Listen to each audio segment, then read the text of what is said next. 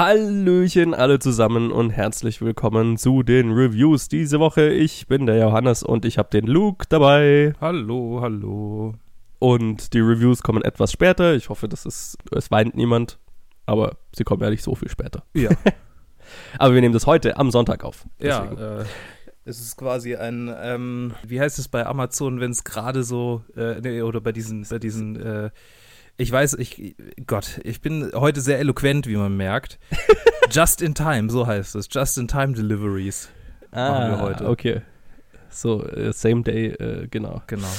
Ähm, ja, und das erste Review, das wir machen, ist zu einer Netflix-Doku-Miniserie namens The Family. Unter der Regie von, das, wo, ach so, ja, die, ein- Moment. Niemanden.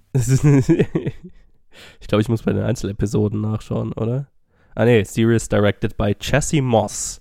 Chassis Moss hat äh, diese Serie gemacht und die handelt von einer, ja, recht anonymen, äh, recht anonymen oder äh, per Design anonymen äh, christlichen Organisation, genannt The Family. Mhm. Oder wie, hieß es immer noch? The Institute oder so? Ja. Nee. Institute? Ja, wie auch immer. Ja, also glaub, hatten so ein die paar Institute. Namen. Ja, die halt sehr viel Einfluss in Washington DC auf äh, nicht nur amerikanische Politik, sondern auch Weltpolitik nimmt und das äh, auch mit äh, per Design. Also das Mhm. ist, was sie wollen. Und äh, auch der Grund, warum sie so under the radar bleiben wollen. Ich, mein Hirn funktioniert heute auch nicht. Ich denke die ganze Zeit nur in englischen Begriffen. Ja. Ähm, aber genau, also eine sehr einflussreiche Underground christliche Organisation, die zum Beispiel, wenn man das schon mal gehört hat, das National Prayer Breakfast in Washington DC organisiert. Was ich Genau. nicht wusste, aber ich kannte, ich kannte das Event. Ja, und darum geht's. Fünf Episoden, äh, ja, so knapp 50 Minuten oder sowas, ne? Ja. Ja. Also auch äh, breezy, breezy zum Durchschauen. Luke, wie hat dir denn diese Doku-Reihe gefallen? Du hast mich ja darauf auf, aufmerksam gemacht. Genau, also ich habe die auch vor einiger Zeit erst gesehen, also es ist schon eine Weile her, dass ich sie gesehen habe. Ich habe sie, glaube ich, an dem Tag gesehen, an dem sie rauskam, nämlich Freitag vor Krass. zwei Wochen. Und jetzt war ein kompletter Urlaub dazwischen. also ich kann mich nicht mehr an alle Details erinnern, aber ich weiß noch einiges und das, an Mhm. das ich mich erinnere, fand ich gar nicht mal so gut, weil Okay. es war so, es war so dieser typische Netflix-Anti-Konservativ-Doku-Stil mit dem vorhersehbaren Trump-Bashing am Ende. Und ich dachte mir so, okay, so langsam habt ihr euch irgendwie so eine Formel rausgearbeitet, nach der arbeitet ihr. So, das fühlt sich alles so algorithmisch äh, berechnet an. Weißt du? Das Mhm. Thema an sich ist wahnsinnig interessant und ich will dem auch gar nicht die Wichtigkeit absprechen oder die Tatsache, dass die, dass die bestimmt auch gro- großen Einfluss ausgeübt haben. Aber die Knackpunkte sind für mich halt einerseits, dass es gefühlt ziemlich einseitig irgendwie, also so, äh, ich weiß nicht, es ist, es sind halt, es berichten halt quasi fast nur Leute, die da drin waren oder die damit was zu tun hatten. Und, und es war so, äh, ich weiß nicht, ich, ich, ich habe am Ende kein gutes Bild von der Gruppe, also kein, kein vollumfängliches Bild von der Gruppe gehabt. Und sowas würde ich eigentlich bei einer Doku erwarten. Es war so, es war immer noch so ein bisschen diffus und vielleicht liegt es daran, dass die Gruppe so diffus ist. Aber, Ja. aber ich war nicht zufrieden irgendwie mit dem Ergebnis. So.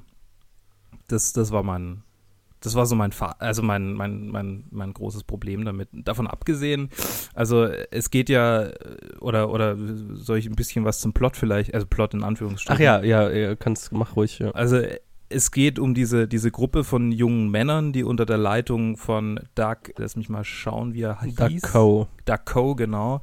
Ja, halt so ein, so ein Haus äh, bestellt quasi und dann unentgeltliche Dienste für reiche Leute anbietet, mehr oder weniger. Also die halt irgendwie denen die Rasen mähen und dann halt diese Prayer Breakfasts äh, organisieren und dadurch quasi un, un, äh, unter dem Radar durch Einfluss ausüben und über die Folgen hinweg wird es nach und nach aufgebaut. Anfangs geht es quasi nur um den den Autor eines Buches mit dem gleichen Namen, The Family, der dort gelebt hat und irgendwie Teil der Gruppe war. Dann geht es weiter ähm, Einfluss auf amerikanische Politiker, dann geht es weiter mit dem Einfluss auf osteuropäische Politiker, gerade in Bezug auf äh, Anti-Homo-Agenda unter anderem, die gerade in osteuropäischen Ländern ja durchgesetzt wird. Also, also siehe Polen oder Ungarn. Und dann am Ende geht es noch um Trump natürlich.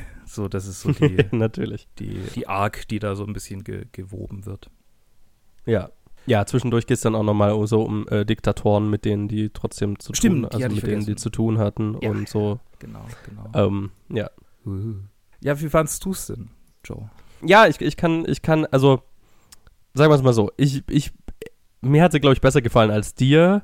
Ich hatte, ich war ähnlich, ich glaube, ich hatte ein ähnliches Gefühl wie du nach dem Ende. Es bleibt sehr diffus, diese Organisation, und man kriegt natürlich, es hat jetzt nicht, was man jetzt aber fast der Doku, finde ich, kaum vorwerfen kann. Es hat jetzt nicht so dieses Ende, wo du dir denkst, oh, jetzt sind sie entlarvt oder jetzt ist jetzt, ne, jetzt äh, hat man sie an die Öffentlichkeit gezerrt. Nee, es ist, die haben jetzt, man hat irgendwie so ein, ein wackelndes Spotlight auf sie drauf gescheint, aber ja, es, es, es fühlt sich es, äh, jetzt für ein voll zufriedenstellendes Doku-Erlebnis.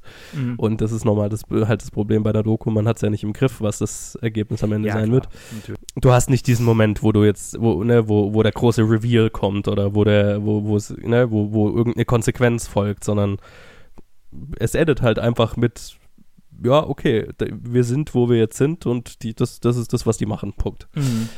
Und das ist der Einfluss, den die haben. Und klar, das lässt einen, finde ich, auch so ein bisschen unzufrieden zurück, vielleicht. Was ich aber super spannend fand, war halt so die, naja, dass es diese Organisation gibt und dass das eben so ein Spotlight auf die gescheint wird. Du hast gemeint, irgendwie Netflix hat schon seine Formel raus, wie die so ihre, ihre Dokus machen. Klar, ich, ich glaube, das ist nicht mal nur irgendwie nur Netflix, das ist einfach allgemein, wie in Amerika Dokus gemacht werden. Oder Okay. auf dem amerikanischen, weil ich habe auch schon andere Dokus an, auf anderen Plattformen gesehen, die also die, die alle vom Stil her ähnlich sind. Und das ist natürlich für, für unseren deutschen Verhältnisse, wo wir ja immer sehr puritanisch an Dokus rangehen Mhm. oder so ein puritanischeres Verständnis von Dokus haben, so ohne jegliche Meinungsbildung, äh, ich weiß gar nicht, wie ich sagen soll, also nicht, dass äh, zu viel Einfluss durch den Filmemacher auf, Sehr, sehr alt, al- altertümlich journalistisch, vielleicht. genau, Ja, ohne- dass ein bisschen neutral berichtet Genau, wird, ohne, ohne, dass jetzt zu, zu beziehen. Richtig, ohne Position zu beziehen, auf eine filmische Art und Weise. Und das gibt es in Amerika nicht so wirklich. Mhm. Also da ist schon alles ein bisschen reißerischer, ne? Da, da hast du die und klar, ne, hier, das, das wird schon sehr aufgebaut, dass, ne, dass man da quasi jetzt die Illuminaten aufdeckt. So auch vom, vom Intro und so weiter her, ne? Das wird schon alles sehr, sehr groß gemacht. Mhm. Ähm, aber ich meine, daran habe ich mich irgendwie gewöhnt. Ich bin da auch immer so kurz stutzig, aber mei, ich schaue mir dann halt lieber an, was, was so der Inhalt ist, als, als die Machart. Ähm, ja, das, das Trump-Bashing am Ende ist, ist so. Total Äh, das Übliche. äh, wir müssen ihn doch irgendwie reinbringen. Ja, ich meine, ich meine, es macht Sinn inhaltlich, ne? Irgendwie, also ich, er muss da schon rein, aber es wird natürlich stark auf ihm rumgeritten. Mhm. Ja, ja. Ich fand es jetzt, ich fand's jetzt nicht so schlimm, aber es ist, es liefert natürlich keinen neuen Einsicht oder kein, also, ne, äh, Ja. Tr Trump selber damit in Verbindung, also Trump ist nicht mit dieser Organisation wirklich in Verbindung. Es ist halt nur so, es wird so die Haltung der Organisation gegenüber jemandem wie Trump beleuchtet und das fand ich schon ganz interessant so, weil dieses, ich mich, schon- mich, mich schon öfters mal gefragt habe, so, also wenn es um so, weil Trump ja so bei den Evangelikalen in den USA so ganz groß war, wie zur Hölle können die ihn mit ihrer super strikten Moral irgendwie in Verbindung bringen, weißt du, so jemand, der mit Porn Pornostars irgendwelche Affären hatte und so ein Scheiß. Ja. Und das fand ich ein Teil der Doku, diese Doku-Reihe, die fand ich wieder interessant, wo genau das erklärt wird. Ja, das stimmt. Ähm, was diese mentale Akrobatik ist, die die machen, damit es in ihrem Weltbild Sinn ergibt. ja, ja, das, Das, das, fand ich interessant. Das, das ist richtig. Das, das ist spannend. Aber während du geredet hast, ist mir aufgefallen, was vielleicht so der Kern meines Problems sein könnte. Der Stil, wie diese amerikanischen Dokus gemacht werden, der, der arbeitet immer auf diesen Gotcha-Moment hin. Ja, ja. Äh, siehe und der kommt Beispiel nicht wirklich. Bowling for Columbine zum Beispiel hat auch dieses Problem für mich. Das finde ich zwar eine großartige Doku, die ich glaube ich schon zehnmal gesehen habe, weil ich sie einfach so, keine Ahnung, die ist nostalgisch für mich. Aber die hat auch nicht den Moment, wo du denkst, so, ha, jetzt, jetzt haben wir es, jetzt haben wir es im Kern begriffen. So, Ja. da war er noch nicht so weit, dass er sagen kann, okay, Gun Control ist gar garantiert unser großes Problem. Ähm, Ja. so, vielleicht sind es so ein bisschen die Medien, vielleicht so ein bisschen das, vielleicht ist es so ein bisschen das, aber es ist kein so ein, daran liegt's. Aber diese Dokus arbeiten halt darauf hin, dieses daran liegt's zu finden. Mhm. Und Wir machen vor allem, wenn sie halt politische so, ja. Positionen beziehen wollen. Ne? Ja. Ja. Und äh, ja, das war wahrscheinlich so mein größtes Problem damit. Das ist, ja. Ja, ich glaube, das liegt so ein bisschen auch an diesem Stil, dass, dass du halt auch mit diesem Intro, ne, wo du irgendwie so christliche Symbolik hast, die dann so zum, sich zum Weißen Haus formt und bla. Auch schon allein dieses, dieses Coverbild mit, mit dem Kapitol, dem amerikanischen und den Wurzeln, die sich da unter, drunter ausbreiten. Das deutet ja alles so ein bisschen darauf hin, dass man jetzt die Illuminaten aufdeckt, die quasi die gesamte amerikanische Politik kontrollieren, so. Und das kommt natürlich nicht, nee. Ja, also, genau, also, ja, die, die Doku schießt sich da wahrscheinlich so ein bisschen ins, ins eigene Bein damit, aber so inhaltlich, was sie ja ans, an, an die Öffentlichkeit zerrt, finde ich ja durchaus sehr spannend Ja. und wichtig, dass es an die Öffentlichkeit Ja. gezerrt wird, so, ne? Und ähm, ja, das, das hat mich halt total fasziniert. Also, so wie gesagt, ich kannte halt das National Prayer Breakfast, was ich eh schon immer so ein bisschen Mhm, weird mhm. fand, äh, dass es, dass es in, in Washington so eine so ein Stable ist, äh, einfach weil ja, weil, weil ich das in der amerikanischen Politik schon immer so komisch finde, dass ja theoretisch im Gegensatz zu Deutschland äh, Kirche und Staat offiziell getrennt sind, so, ne? Die, die, die Religion aber in, in, im, der, in der Politik da einfach so einen krassen Einfluss hat. Und dann halt so eine so, so ein Ding wie das National Prayer Breakfast, wo, was ja dann schon so eine Institution ist, wenn der Präsident da nicht erscheinen würde, dann wäre das ein, ein, riesige, ein riesiger Skandal und so, ne? Ja, und, und weil halt auch diese Organisation ja offiziell, das macht ja fast perfider, weil diese Organisation ja offiziell keine Kirche ist und auch keine religiöse Institution oder so, sondern halt einfach nur sagt, ja, wir beeinflussen ja, auch niemanden, wir geben ja keine, keine, keine irgendwie, keine, äh, äh, keine Gesetze vor oder so, sondern wir Mhm. bringen ja nur Leute zusammen und ja, und, nur äh, wir Jesus. Ja, genau, ist und nur Jesus. Ja. Wir, wir- verbreiten ja nur die Message von Jesus.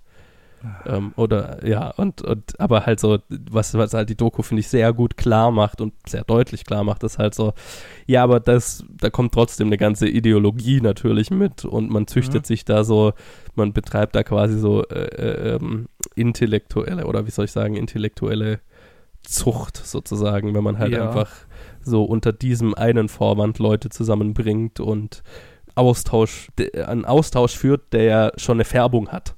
Einfach Mhm. durch die Ideologie, die dazu geführt hat, dass man die Leute so zusammenbringt. Und das beeinflusst natürlich wiederum äh, äh, Politik ganz, ganz direkt.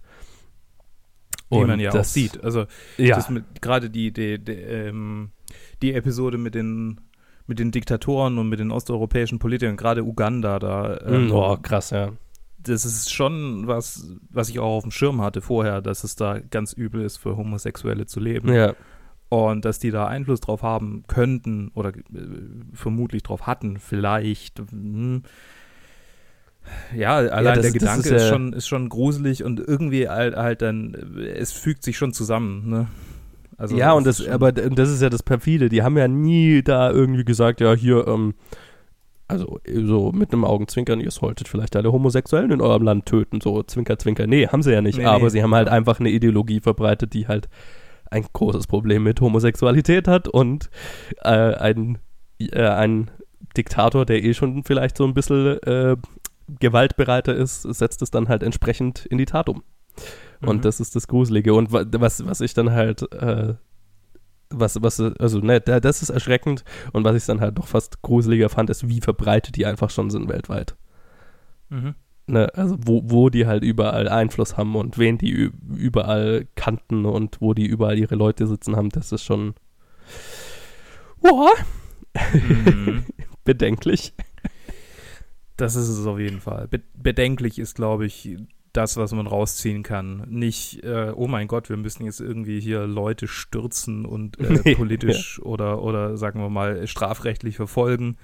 Aber es ist schon was, was man, äh, ja, vor allem als jemand, der in den USA äh, lebt, glaube ich, äh, sollte man Ja. das gesehen haben, finde ich. Ja, ja, ja, ja, weil da Mhm. nimmt es ja, also ich glaube, in Deutschland ist der Einfluss relativ gering, so wie es mir scheint. Ja, Aber- ich meine, die Kirche wurde ja auch äh, jetzt von der Justiz in, also nicht von der Justiz, aber vom, vom Bundesverfassungsgericht vor Mhm. einigen Monaten ein bisschen zurückgedrängt, wie Ja, man vielleicht mitbekommen hat. äh, mit, ihrem, mit ihrem alternativen Arbeitsrecht.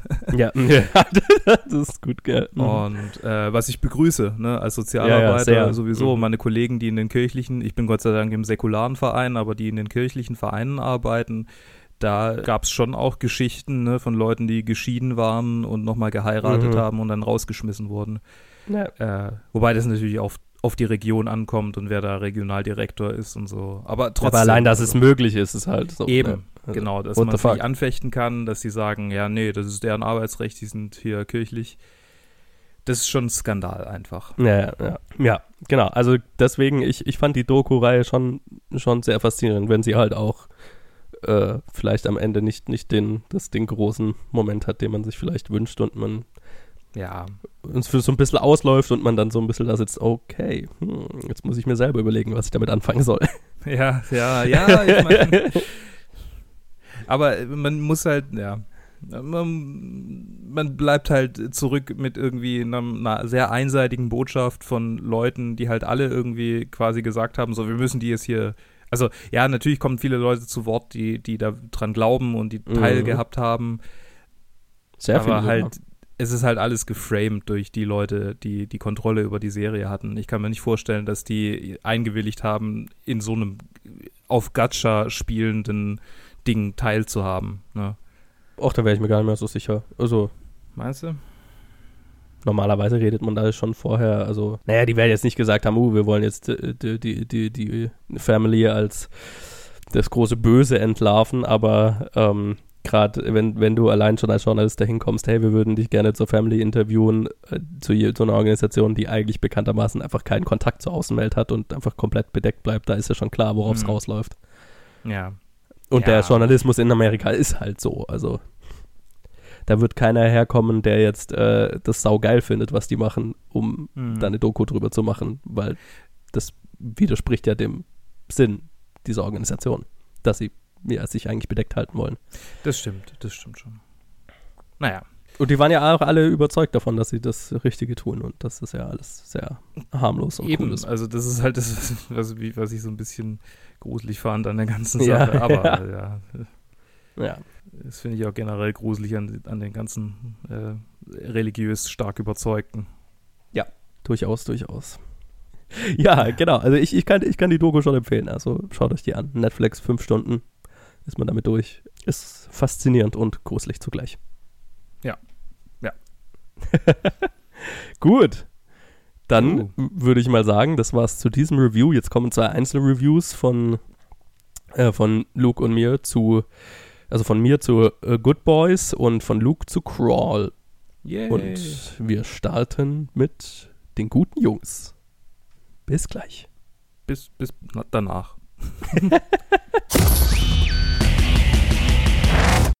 Und da bin ich, der Johannes, alleine mit einem Einzelreview zu Good Boys, einem neuen Film unter der Regie von Gene Stup Stupnitsky? Stupnitsky? Jesus, ich hätte vielleicht vorher nachschauen sollen, wie man die Leute ausspricht.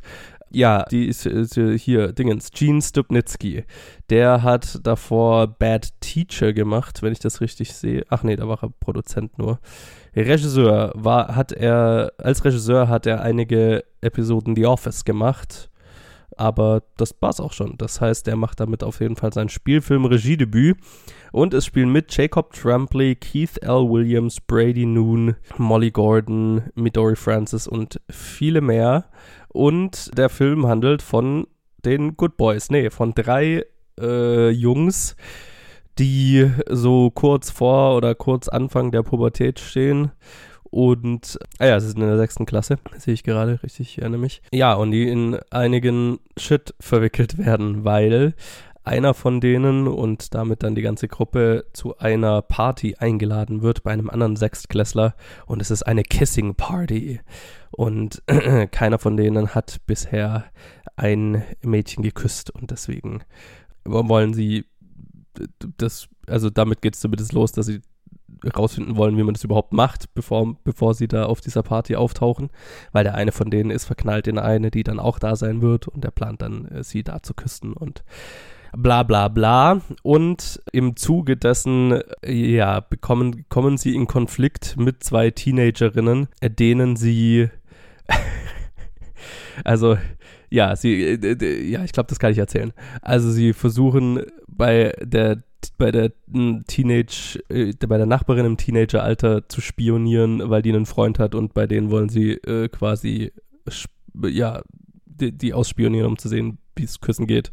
Fliegen mit der Drohne vom Vater von einem von denen übers Haus. Die Mädels, also die Teenagerin und ihre Freundin, äh, fangen die Drohne. Die Jungs stehlen daraufhin äh, die Handtasche von einer und da sind ist unter anderem ihr Handy drin und ein paar Drogen, die die beiden haben wollten ich weiß nicht mehr genau was, aber irgendwelche Drogen halt, die sie nehmen wollten, um auf ein Konzert zu gehen. So, das ist der, das ist der Konflikt für die Hauptstory. Drohne gegen Drogenaustausch und ja, wie, wie man sich das vorstellen kann, im Zuge einer schon so ein bisschen screw, screwballigeren Comedy und vor allem einer R-rated Comedy. Ich weiß gar nicht, in Deutschland wird es, ich glaube, es ist sogar ab 12, weil der ganze, alles, was es in Amerika R-rated macht, ist hier halt, wird hier lang nicht so eng gesehen, wie halt alles, was mit Schimpfwörtern und Sex und so weiter zu tun hat. Ja, und das ist, das ist so ziemlich die Prämisse des Films, dass du halt äh, drei äh, vorpubertäre Jungs hast, die in allen möglichen Shit verwickelt werden, in den sie eigentlich nicht verwickelt werden sollten und böse Dinge sagen und böse Dinge tun und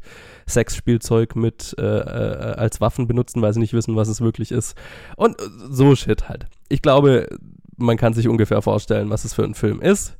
Er ist produziert, wenn ich das richtig gesehen habe, von Evan Goldberg und Seth Rogen, zumindest von deren Firma. Ich weiß nicht, die beiden haben, glaube ich, nicht so viel mit dem Film zu tun gehabt, aber damit wird er überall beworben. Von den Machern von Superbad und äh, Sausage Party und Neighbors und so weiter.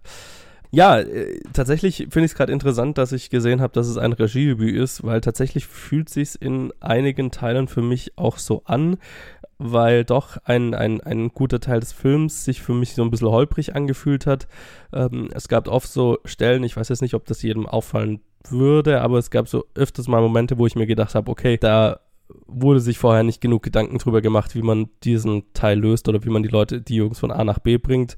Und jetzt haben wir nur einen lamen Shot und jetzt müssen wir ihn durch Schnitt halt sau cool machen, weil es dann durchaus einige Momente gibt, wo dann halt so super Jump-Cutty rumgeschnitten wird auf Musik, was sich für mich immer so ein bisschen nach Verlegenheitsschnitten anfühlt, um was spannender und cooler zu machen, als es halt wahrscheinlich war, weil man sich nicht so viele Gedanken darüber gemacht hat. Ich weiß nicht, ob das jedem auffallen würde, ist vielleicht auch gar nicht so schlimm, wenn man das, weil man ist es so von, von YouTube-Videos und sowieso und so sowieso gewöhnt.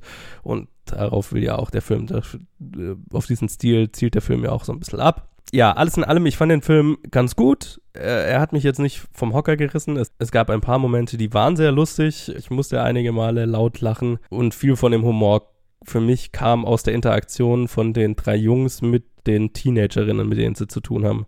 Weil die beiden sind äh, halt auch fantastisch gespielt. Und ja, der, der, der ganze Konflikt von, also die Jungs, die nicht wissen, womit, was sie jetzt eigentlich zu tun haben und vor allem halt, also einer, jetzt sorry, schaue ich kurz den Nachschauspieler nach, weil hier, Keith L. Williams, der Lucas spielt, einen der drei Jungs, der so total auf die Regeln bedacht ist und so weiter, kommt halt gar nicht drauf klar, dass die äh, Drogen haben und äh, den Teenagerinnen Drogen geben, ihre Drogen zurückgeben sollen, weil das ist so für ihn das Undenkbarste und oh mein Gott, wir helfen, die, die, die beiden sind Junkies und wir enablen die sozusagen. Ähm, ja, der, die, dieser ganze Humor, der, das hat mir super gut gefallen. Damit hatte ich sehr viel Spaß. Und die drei Jungs sind auch fantastisch. Es ist, finde ich, sogar eigentlich sehr mutig, einen Film wirklich an drei. Also, Jacob Tremblay kennt man. Ich glaube, der ist so, der ist, der ist mit Sicherheit der bekannteste von den dreien. Ähm, der ist der einzige, den ich kannte. Ich glaube, die anderen beiden sind nicht wirklich bekannt. Jacob Tremblay kennt man halt, aber, aber ich weiß es nicht. Oft, wenn er auf der Straße Leute fragen würde, wer Jacob Tremblay ist, würden die meisten ihn wahrscheinlich auch nicht kennen. Aber das ist der fantastische Kinderdarsteller aus Filmen wie Room zum Beispiel. Ähm, ja, und deswegen hat er natürlich auch hier die Hauptrolle. Aber ansonsten ist es eigentlich ein Cast aus, aus Nobodies, sag ich mal, aus halt, weil halt alle, alle Kinder sind und dann hast du die zwei Teenager-Mädels, Molly Gordon und Midori, Midori Francis, die hatte ich jetzt davor auch noch nirgendwo gesehen, wenn ich mich recht erinnere. Ähm, deswegen spannend, äh, einen Film wirklich an, an eher unbekannteren Darstellern aufzuhängen. Finde ich auch cool. Also freut mich, weil man tatsächlich hier einige neue Gesichter zu sehen bekommt, die auch in Erinnerung bleiben und hoffentlich äh, eine gute Zukunft haben. Um, ähm, und es ist auch, es macht auch Sinn, weil halt der Großteil des Films man eigentlich nie mit Erwachsenen zu tun hat. Hier und da mal, aber der Großteil des Films sind halt wirklich Kinder oder Teenager, die miteinander interagieren. Und das, das hat mir ganz gut gefallen. Wie gesagt, der Film war auf, der, von der, auf einer technischen Ebene für mich immer mal relativ holprig. Und ich habe oft gelesen, dass der Film so A, A, super lustig ist und B, sehr herzlich sein soll. Und das ist er schon auch. Also es ist auch eine, eine süße Geschichte, aber es ist eine super konventionelle Geschichte. Also ich glaube, bis auf so ein paar Twists, also ich glaube, man kann nicht 100% äh, von vornherein sagen, auf, auf was es am Ende rauslaufen wird. Das ist jetzt nicht nur eine normale äh, Boy meets Girl äh, oder Boy gets Girl, bla, also der Typ kriegt das Mädel am Ende und so weiter. Das ist nicht worauf es rausläuft, auch wenn man das vielleicht denkt. Aber es erfindet jetzt auch das Rad eben nicht komplett neu. Ähm, und das fand ich so ein bisschen schade und dadurch haben diese herzlicheren Momente für mich, also die haben mich jetzt nie zu Tränen gerührt, ne? Die haben mich jetzt nie emotional mega ergriffen. Das war nett, das war äh, schön, das war ähm, auch cool. Ja, eine ne, ne Kindergeschichte. Es ist, wie gesagt, es ist kein Film für Kinder, aber eine Geschichte mit Kindern in den Hauptrollen über Kinder zu sehen, die auch so ein bisschen ernst genommen werden, auch von ihren Emotionen und so weiter. Ähm, das hat mir schon alles gefallen. Ähm, 100% vom Hocker gerissen hat es mich jetzt nicht. Wie gesagt, der Film ist hier und da sehr, sehr witzig, aber einiges, einiges der Comedy war jetzt auch nicht unbedingt meins. Aber das ist, die Comedy ist, was den Film trägt.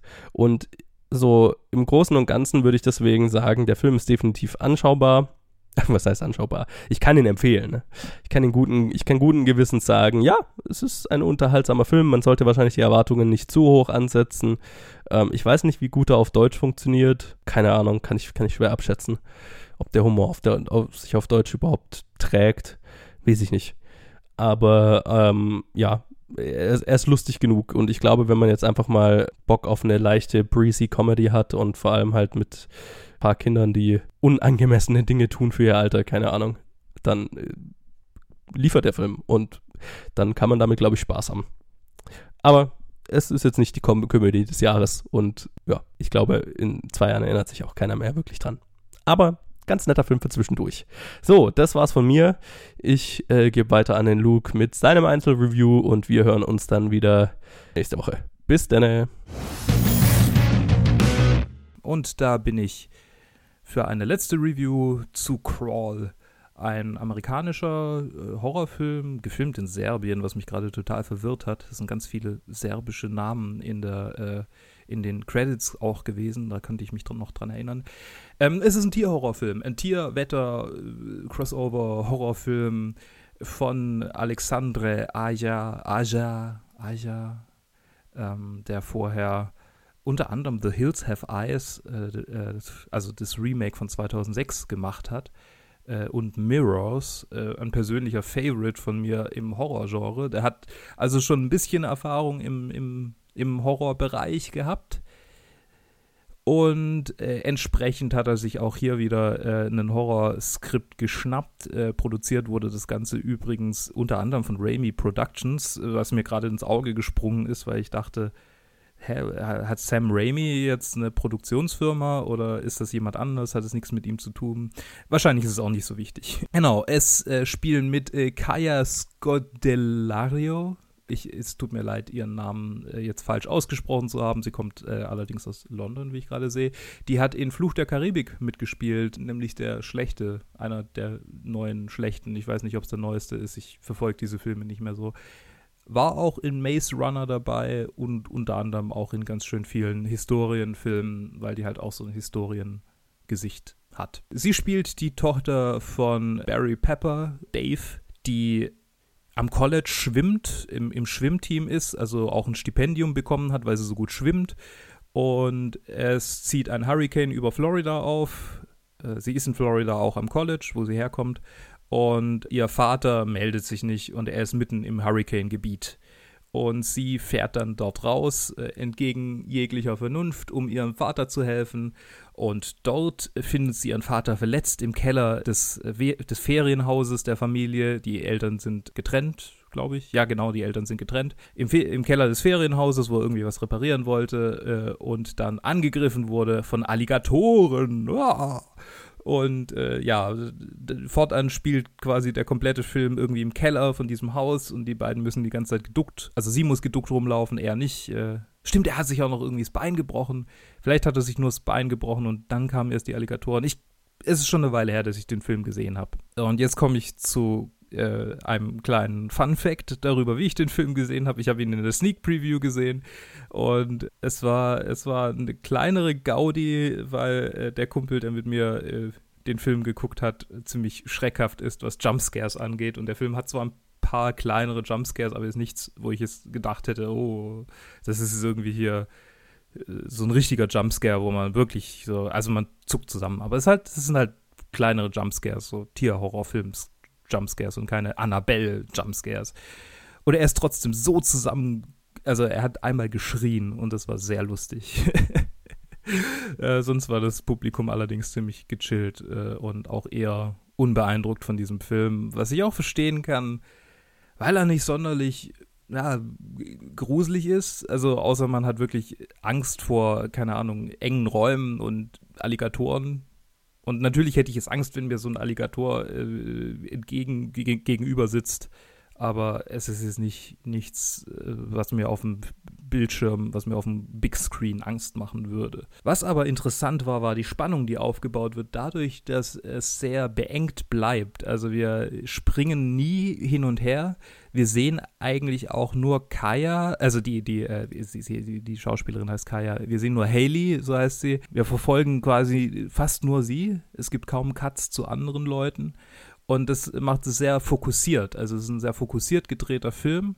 Und das ist äh, interessant für dieses Genre, weil häufig sieht man ja irgendwie verschiedene Leute, die alle dann Opfer von irgendwie Alligatoren angriffen werden. Aber hier geht es explizit um sie und ihren Vater, wie sie sich diese Alligatoren im beengten Keller, der nach und nach mit Wasser vollläuft, erwehren und versuchen aus diesem Keller rauszukommen.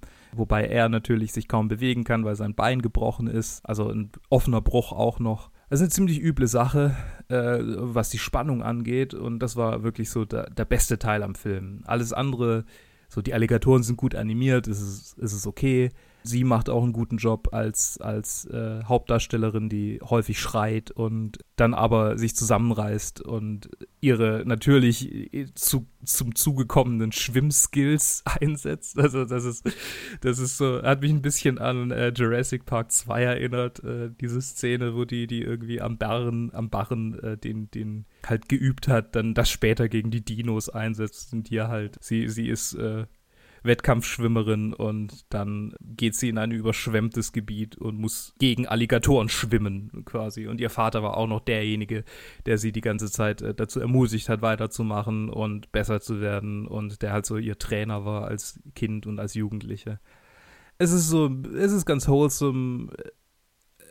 Es ist nicht unbedingt der beste Tierhorrorfilm, den ich je gesehen habe ist besser als die anderen aktuellen Horrorfilme, die ich so, die so im Mainstream-Kino, die, die halt so im Kino rauskamen in letzter Zeit, würde ich sagen, die ich gesehen habe. Vielleicht, ja, ich meine, Ass habe ich halt nicht gesehen zum Beispiel, entsprechend, äh, weiß ich nicht, wie er sich dagegen jetzt schlagen würde. Und die Annabelle-Filme gucke ich sowieso nicht an.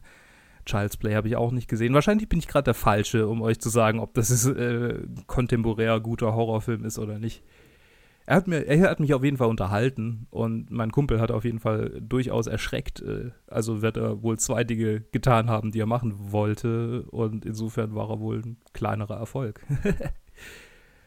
äh, davon abgesehen, keine Ahnung, den muss man glaube ich nicht unbedingt im Kino gesehen haben, außer man ist ein totaler Horrorfreak und will alle Horrorfilme im Kino angucken.